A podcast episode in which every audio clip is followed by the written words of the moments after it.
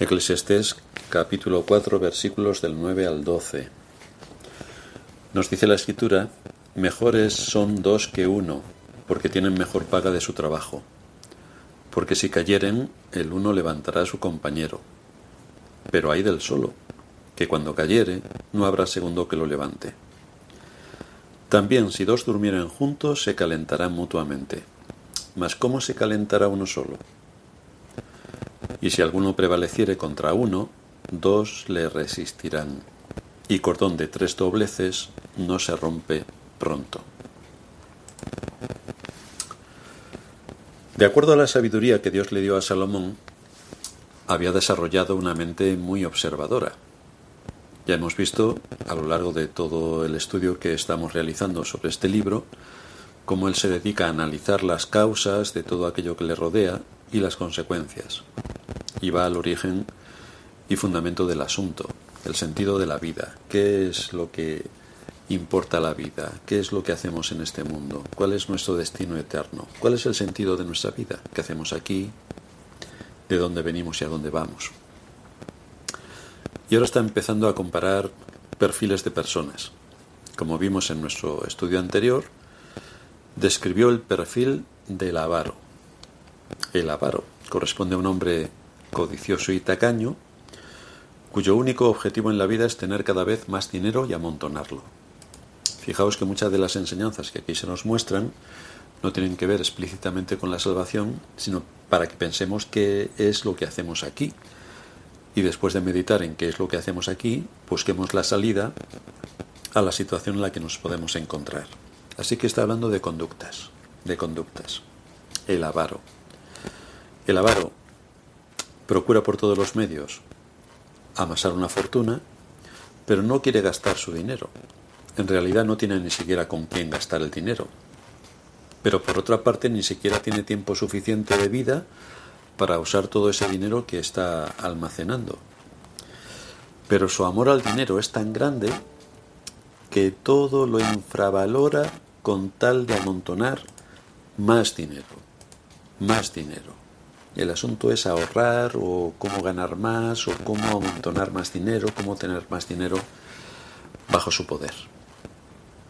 Lo que ocurre en este tipo de personas es que piensan que van a vivir en este mundo indefinidamente. Creen que pueden disponer de todo su tiempo para siempre. Y no se quieren dar cuenta de que la vida es corta y que pronto vendrán las enfermedades y sin ninguna duda vendrá la muerte. Pero también hay otra característica de este tipo de personas, es que tampoco se han parado a pensar en el sentido de su vida.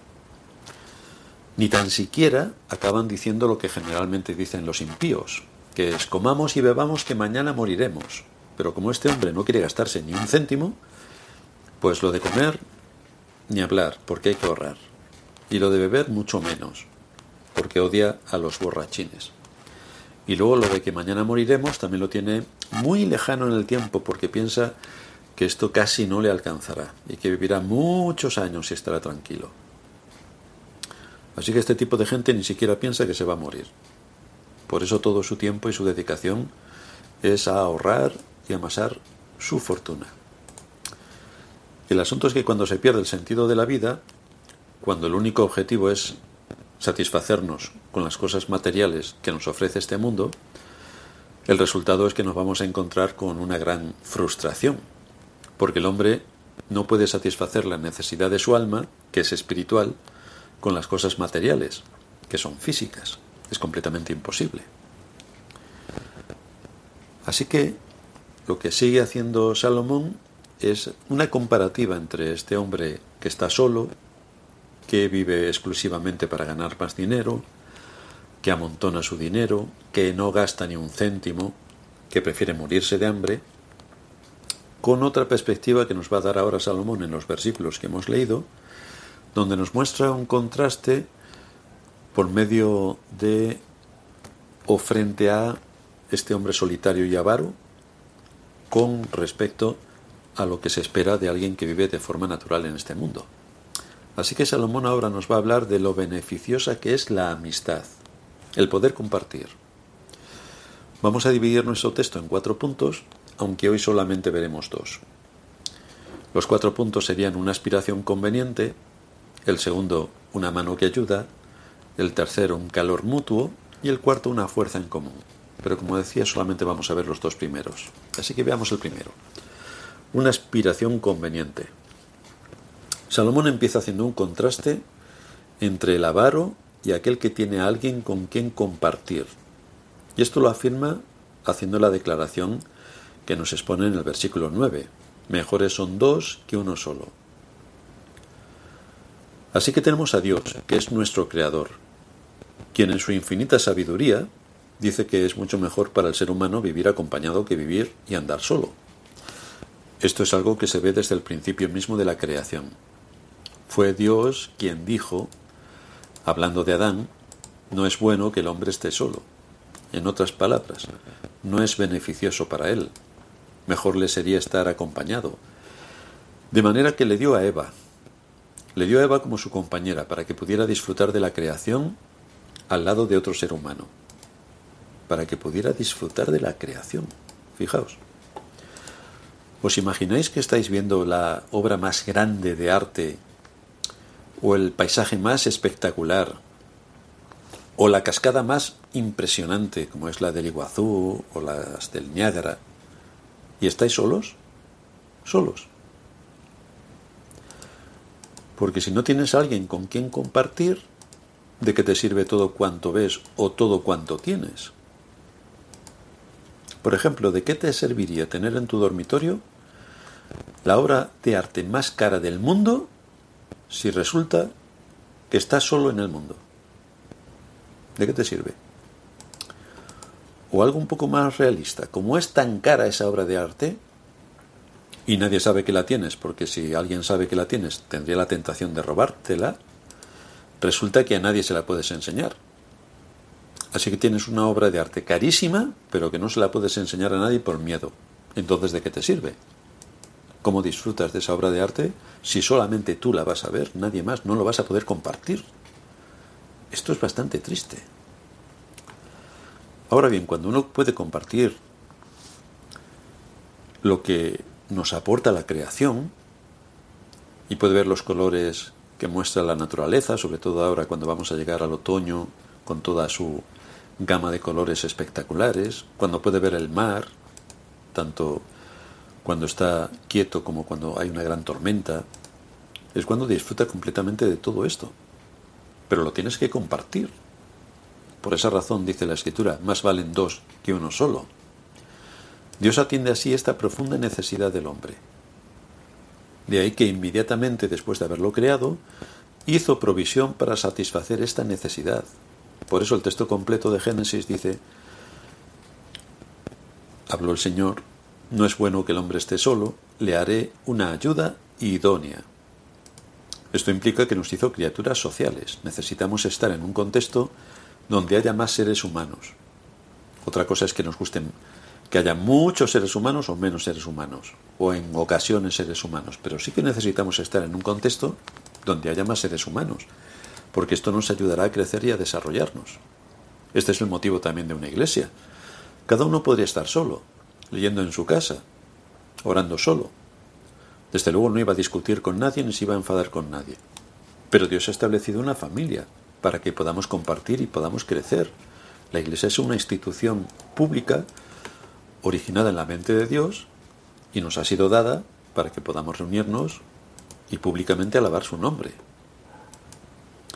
Es cierto, por otra parte, que a causa del pecado, dependiendo de con quién andemos, alguna que otra persona nos puede hacer daño. Pero si somos cuidadosos para elegir amistades, veremos que un buen amigo nos ayuda a crecer un buen amigo. Debemos subrayar también el hecho que el mismo Señor tuvo amigos. Lázaro fue uno de sus amigos, nos dice el texto de Juan 11:11. El Señor les dijo, nuestro amigo Lázaro duerme, mas voy para despertarle. También el Señor nos adjudica este nombre bajo una condición. Dice Juan 15:14, vosotros sois mis amigos si hacéis lo que yo os mando. Por lo tanto, la necesidad de tener amigos esa necesidad social en el hombre fue puesta por Dios mismo. Y fue una necesidad que el Hijo de Dios, nuestro Señor Jesucristo, también tuvo. Esta es la realidad que Salomón afirma en nuestro texto. Mejor dos que uno solo. Sea por medio del matrimonio o de una buena amistad, mejor es andar acompañado que andar como el hombre que se describe en el párrafo anterior, porque entonces se vuelve avaro, gruñón, egoísta, solo vive para sí y se olvida de lo más importante, su crecimiento, su desarrollo, el sentido de la vida y hacia dónde va. Pero debemos analizar lo que implica la amistad. Un amigo no es el compañero de trabajo. Aquellos que empiezan a trabajar o que están trabajando y creen que en su entorno laboral van a encontrar un amigo o que todos los compañeros de trabajo son amigos, se engaña extraordinariamente. Ahí lo que tiene son compañeros de trabajo, pero nada más. No te equivoques y quieras llamarles amigos o tratarles como amigos porque no lo son. Tampoco es el compañero de clase, aquel, aquel con quien compartes pupitre, aquel con quien te ves en los recreos o con quien haces trabajos en común. Tampoco ese es un amigo. Ni siquiera tienen que ser amigos los hermanos que están en la iglesia. Tampoco. Allí puedes encontrar un amigo, pero todos los hermanos no son amigos. Son hermanos en Cristo, pero no son amigos. Tampoco los hermanos de sangre tienen por qué ser amigos. Yo, por ejemplo, no soy amigo de mi hermano. Es mi hermano, pero no soy su amigo. Así que debo diferenciar al amigo respecto al conocido, al compañero, al hermano en Cristo o a mi familiar, porque cada uno ocupa una categoría. De ahí puedo encontrar amigos, pero no de sí y por sí son todos mis amigos. La amistad es otra cosa. Según el diccionario, es una relación de afecto, respeto y confianza que se establece entre dos personas. Pero para que esto funcione hay que trabajar y hay que invertir tiempo con aquellos que son afines a mi carácter, a mi género y a mi edad. Estas tres son las particularidades. Tú no puedes ser, si eres hombre, no puedes ser amigo de una mujer. No. Si eres padre, no puedes ser amigo de tu hijo. No. Al revés también es lo mismo. Si eres mujer no puedes tener como amigo a un hombre, porque hay intimidades que un hombre no va a entender o va a entender por otro sitio distinto al que tú lo quieres explicar, a no ser que busques otra cosa, pero entonces ya no sería un amigo. Así que hay que invertir tiempo con aquellos que son afines a tu carácter, a tu género y a tu edad. Yo no puedo ser amigo de alguien de 20 años, ni de 30. De 40 me lo puedo pensar, pero casi que no. Especialmente debo buscar entre el pueblo de Dios a mis amigos. Especialmente. Pero los debo buscar, no porque vayan y sean de mi mismo género y edad, ahí ya están todos mis amigos. No, no, no. Tengo que buscar cuál es realmente mi amigo. Este es el principio que también nos muestran las escrituras. ¿Y cuáles son los beneficios de tener amigos? ¿Cuáles son algunas de las bendiciones de las que gozan aquellos que tienen por amigo a su cónyuge o que tienen por amigo a un verdadero amigo. El beneficio es que siempre vas a encontrar en él alguien que busca el bien de tu alma. Este es el matiz. Alguien que busca el bien de tu alma.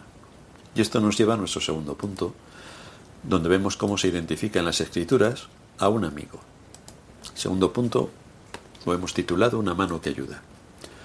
Las escrituras nos enseñan que en el creyente hay pecado remanente, y que por esta razón el creyente pecará contra Dios todos los días, sin excepción, todos los días. Dice el libro de Proverbios en el capítulo 24, versículo 16, porque siete veces cae el justo y vuelve a levantarse. Estas son palabras que nos declaran una triste realidad. El justo cae siete veces. No indica el tiempo, pero yo diría que al minuto más o menos puede estar por ahí. Esto quiere decir que pecamos de diversas maneras, en diversos grados y muchas veces, muchas veces. Ninguno de nosotros somos perfectos. Esto de vez en cuando alguien en la iglesia me lo recuerda. Nunca habría caído en esto, jamás,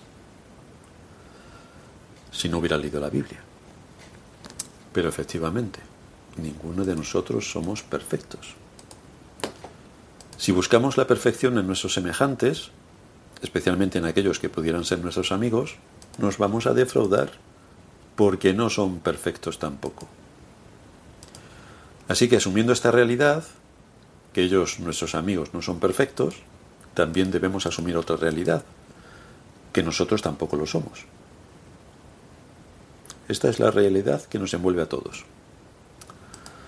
De la misma manera que debemos tener en cuenta esto, para aquellos que pueden ser nuestros amigos, ellos también lo deben tener en cuenta respecto a nosotros.